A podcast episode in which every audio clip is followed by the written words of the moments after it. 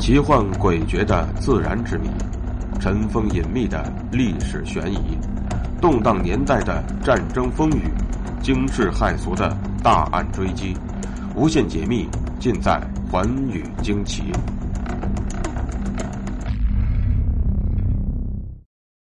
大家好，欢迎收听《寰宇惊奇》，我是东方。提起武则天呢，很多人都知道，唐太宗在临终之前呢。把他赶到了感业寺出家，而唐太宗这样做的原因呢，主要是因为有一位高人对他做出了预警，对唐太宗李世民说呢，武则天有帝王之相。当然了，那个时候武则天还叫做武媚娘。那么高人为什么能够预测武媚娘将来能够登上帝位呢？他究竟有着怎样的不同之处呢？这就要不得不说一本。千古奇书叫做《推背图》，据说呢，这本书预测了从唐朝时代开始向后两千年的历史变迁。那么，《推背图》真的有如此神奇之处吗？它真的能够成功的预言之后两千年的世间大事吗？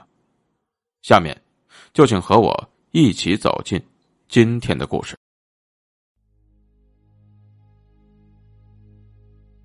人类文明的发展历史已有至少五千年的时间，在历史的车轮滚滚前进的同时，现代文明快速发展也伴随着一些人类自身难以解释和解决的问题。对于难以预测的未来，如果有人或者有些事物能够揭露其奥秘，一定会引起社会上的轰动。各国的科学家和有识之士都进行了大量的推测。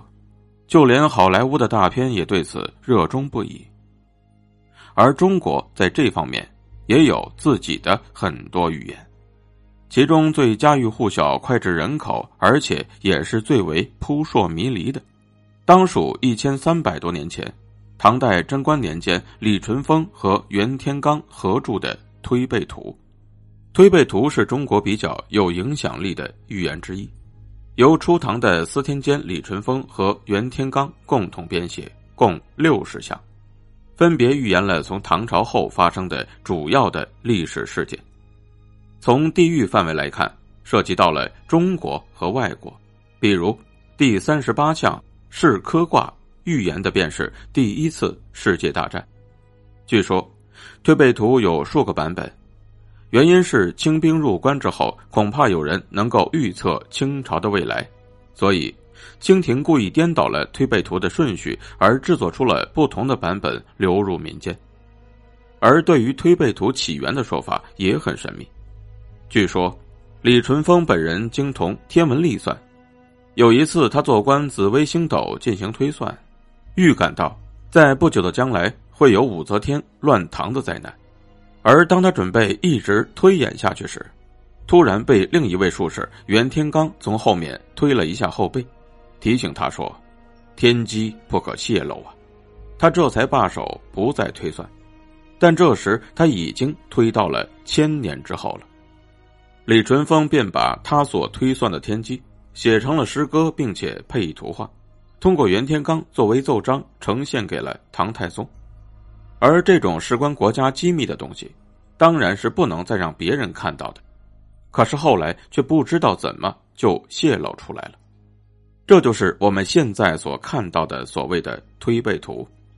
推背图不仅把唐朝数百年间，而且唐代以后的宋、辽、金、元、明清的治乱兴衰都预测的分毫不差。最为珍贵的是它的一幅幅的插图。把唐代以后一千多年的中外服饰也都预测出来了，包括满清的花翎马褂，甚至是洋人的西服革履，也都预言的惟妙惟肖。从这个意义上来说，人们是很难解释得通为什么唐代的一个术士能够预测未来的事情呢？以至于后来的清朝统治者都惧怕他的神奇魔力，不得不通过扰乱视听的方式。破坏推背图版本的完整性，以此来维持自己的统治。据说一位预言家曾经引用了推背图的预言，证实了唐朝的武则天和杨贵妃乱唐之事也被预言中了。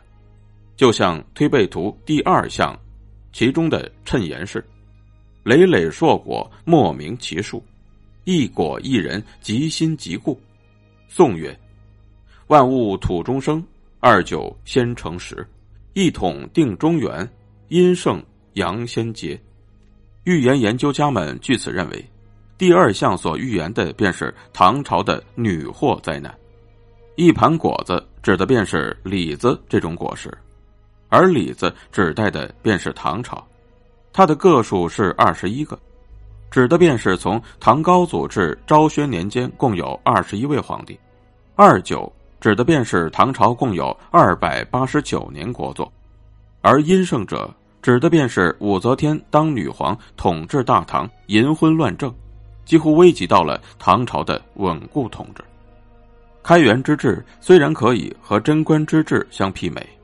却由于杨贵妃的出现招来灾祸，女人受到宠幸，以至于国乱家毁，所以才称之为阴盛阳先结。而这些从中国历史上都能找到证据来证明，从而也越来越加剧了人们对推背图的向往和崇拜，也增添了推背图在人们心目当中的神秘色彩。由上，我们不难理解。为什么推背图在人们心中如此有吸引力？的确，在人们心中，推背图是一种很神秘的东西。它是一本天书，能够预知未来，包含着无尽的天机，预言着未来的社会变迁，而且师徒并茂，在世界上被一些人称为中国七大预言之首，颇能引起人们的好奇心。但是。如果推背图真的能够预知未来，那么李淳风这个人也就太神奇了。他真的是历史当中确切存在的人物吗？真的有如此特殊的才能吗？李淳风确有其人，在《旧唐书》《新唐书》当中都有他的传记。他是唐太宗时期的人，不仅博览群书，而且精通天文历算、阴阳之学。他曾经主持铸造过浑天仪。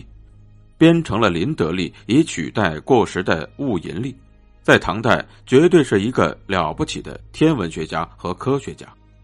而另一方面，他在史书当中又被塑造成了一位预言家，在《百官野史》当中更是成为了出阳入阴、兼判名士的半仙。后来，由于他预测出了武则天乱唐之事，激怒了唐太宗而被杀。由此可见。所谓预言书的作者的真伪，更多的是文学家的描绘多一点，而他本身的真实情况也因此变得扑朔迷离。长期以来，推背图一直被当成禁书，不要说市面上不能出售，就是家里私自收藏和传阅也都是违法的。人们往往有这样一种心理：越是对一些近的东西兴趣就越浓，所以。越是不让人看到的书，就感到越是神秘。这样一来二去，反而不少人心中真的认为推背图当中确实藏着什么天机。这也从另一方面增添了推背图的神秘。但是不管怎么说，推背图都反映了中国传统文化的瑰丽灿烂、博大精深和玄妙神秘。感谢收听今天的节目，更多有趣内容。请关注我的新浪微博“冒牌东方朔”。